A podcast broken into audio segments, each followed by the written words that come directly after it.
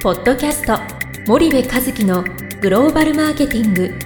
すべてはアジアで売るためには過去1000社以上の海外展開の支援を行ってきた森部和樹がグローバルマーケティングを分かりやすく解説します。皆さんこんにちはナビゲーターの小林真彩です。皆さんこんにちは森部和樹です。はい森部さん本日のポッドキャストですが、はい。えーリスナーの皆様からいただいた質問に対して、えーお答えしていただきたいと思います。はい。よはいよろしくお願いいたします。ろしくお願いします。はい。では早速質問に参ります。はい。はい。えー新興国で成功するために最も重要なこととは、うん。ということで、はい。えー日本の消費財メーカーが新興国で成功するために最も重要なことは何なのでしょうかというご質問でございます。うーん。なんかすごい質問だね。大きいね質問がね。アバウトですかね。ねざっくりしてるざねっくりはい。あれ小林さんリスナーの質問をなんかディスってる申し訳ございません。ディスっちゃういや僕が言ってるのはなんかすごいざっくりしてるなと思って。うんそれしか書いてないの？そうですね。うんど誰？ああなるほどね。消費財メーカーだね。はい。うん、まあまあいいや。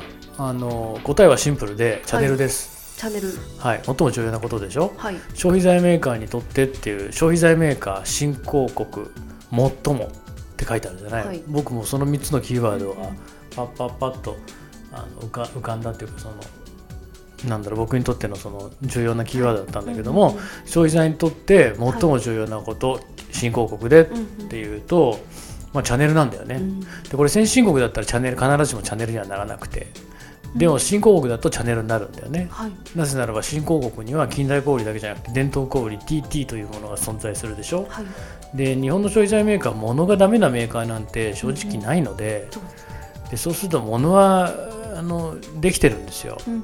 何がダメかってチャンネルがダメで、えー多くの消費財メーカー新興国ではい。なかなかマーケットシェアが取れてないわけでしょ、うんうんうんで、えーまあもちろんそのその手前の戦略がダメっていうのもあるんだけども、根本的にはチャンネルがダメっていうのがやっぱりあるので、販売チャンネルがやっぱり一番重要だと思うんですよ新興国でね。でその特にその TT って何万点とか何十万点取っていかないとはい。いけないんわけなのね、はい。新興国で。うんうん。そうするとやっぱりこの販売チャンネルをどうこう作っていくかということとその販売チャンネルって一夜にしてその成し得ないというか、はい。作り上げることは難しくて、やっぱり何年とかっていう時間をかけて作っていくものなので、そうするとこうなんだろうそういう意味でも非常に重要でね、で新興国といえばやっぱり伝統小売なんですよ、はい。でこれは数十年先まで消えないので、うんうんうんこれをどう攻略するためのディストリビューションネットワークを作り上げるかっていうことがはまあ大変重要で、うんうんうん。もちろんねそのものはいいんだけども、はい。その伝統小売向きじゃないものでその良すぎちゃうから、い。うん。合わないってのは当然あるんだよ、はい。だからそこを変えなきゃいけないってのはあるんだけども、はやっぱ一言でパッと答えを言えって言われたら僕はチャンネルだと思うんだよね。うんで、はい。もう少しねこう広い意味で取ると、はい。ターゲティングと 4P なんですよ。重要なものってね。はい。まあ、どういうことかっていうと、はい。そのターゲティング、まあ、新興国ではい。誰をターゲットするのか、うんうんうんターゲットとするのかもうこれって絶対的に消費財の場合はもう中間層でなければならない、はい。いや1瓶5000円する化粧水とかね。はい。1本何万円もするペンとかね、うんうん。それとか何千円もするお菓子っつったらこれは中間層じゃないよ。はい。あの新興国に行っても富裕層だよ、うん。日本で富裕層を相手にしている企業は、えー世界どこに行っても新興国に行っても富裕層を相手にすべきなんだね、でも日本で中間層を相手にしているのに海外に行ったら価格が合わないからいきなりターゲットが上振れするってこれ間違いで,、で中間層向けのその消費財はやっぱり中間層を相手にしないといけなくて、はい。まあ、ターゲットは中間層ですと。うんうんそしたらその中間層というターゲットに対してどういう 4P を作るかということがすごく重要で、うんうん。はい。日本企業の場合は日本で培った実績をベースにした 4P がすでにあって、うん。でそれをお当て当てはめる先が中間層が重要だっていうのは分かってるんだけども、なぜか上振れするっていうのが今の新興国のビジネスの最大の特徴で、はい。4P ファーストターゲッティングネクストセカンドみたいになっちゃってるんだよね。でも本来はターゲットファーストでなければならなくて、はい。何よりも重要なのはターゲットで、誰に売るんだっていうことがもう絶対先にないといけない、うん。でその誰に売るんだっていうところに対して、はいえーじゃあ何を売るんだいくらで売るんだ、えーどうやって売るんだ、どうやって知ってもらうんだ、はい。みたいなうんプロダクトプライスプレイスプロモーションの 4P があるわけじゃない,、はい。なので消費財だったらターゲットは中間層です、はい。した 4P はどういう 4P になるかっていうと中間層が求めるプロダクト商品、製品を、はい。商品を中間層が求める、えー賄える価格で、はい。これ賄えるっていうのはミソだよね、はい。消費財だから1回や2回ねどんなに高くたって買うことはできるんですよ。はいただ消費財のビジネスの最大の特徴はいかにたくさんの人にいかに早い頻度ではい。いかに永遠に買い続けてもらうかっていうことがビジネスモデルの最大の肝でね。はい。でそうすると1回2回買われたって意味がなくて、うん。生活の一部として賄うっていうね、うん。取り込まれないといけないから価格は買える価格じゃなくて賄える価格である必要があると。で、えープレイスに関しては、はい。えーそのメーカーが売りやすい売り場じゃなくて、はいはい。消費者が中間層が買いやすい売り場、うんうん。目につけやすい。うん。そうね。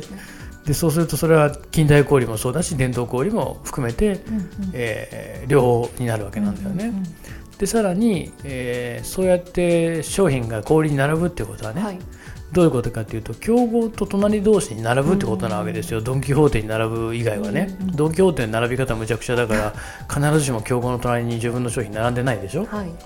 けど普通の小売に並ぶってことは競合の隣に並ぶんだから、競合よりもより頻繁に手に取ってもらわないといけない、でその仕掛けをするのがプロモーションじゃん。はい。競合の商品が例えば5回に1回選ばれてるんだったら自分たちは4回に1回3回に1回選ばれないといけないわけですよ、そのためにはやっぱプロモーションしないといけない、並べるのはチャンネルの力だけども選ばれるのはプロモーションの力だと、いうことでこの中間層に対するターゲティング中間層ターゲティングとはい。それに対する 4P がはい。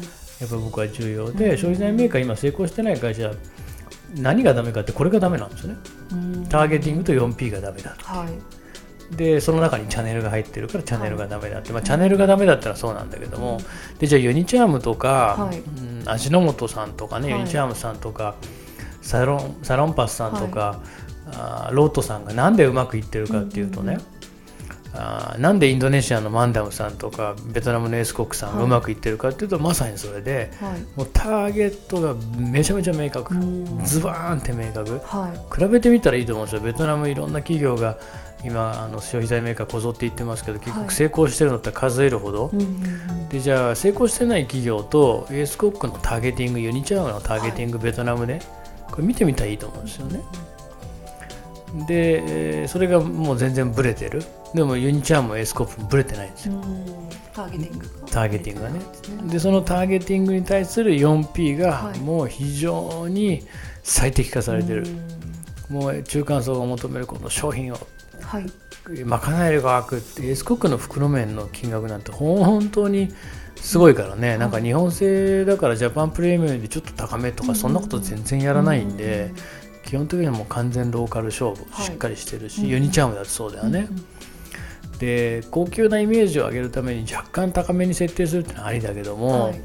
その金額が高いからこうブランディングができるって必ずしもそうじゃないからね、うんだからそこはしっかり考えないといけない、まあ、そういうことができてて、うんでチャンネルだってさ、はい。30万点以上に置かれてるわけですよ。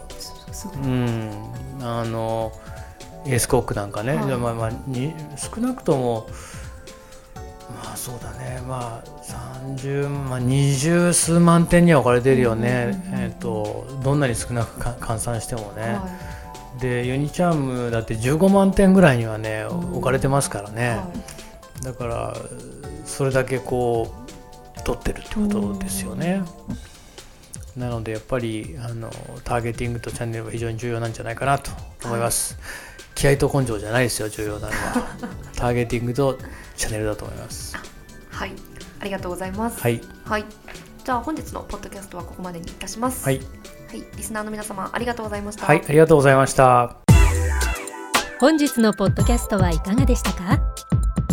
番組では森部和樹へのご質問をお待ちしております。皆様からのご質問は番組を通じ匿名でお答えさせていただきます。podcast アットマーク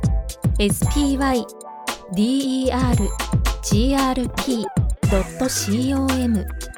ポッドキャストアットマークスパイダー grp.com までたくさんのご質問をお待ちしております。それではまた次回お目にかかりましょう。ポッドキャスト森部和樹のグローバルマーケティング。この番組はスパイダーイニシアティブ株式会社の提供によりお送りいたしました。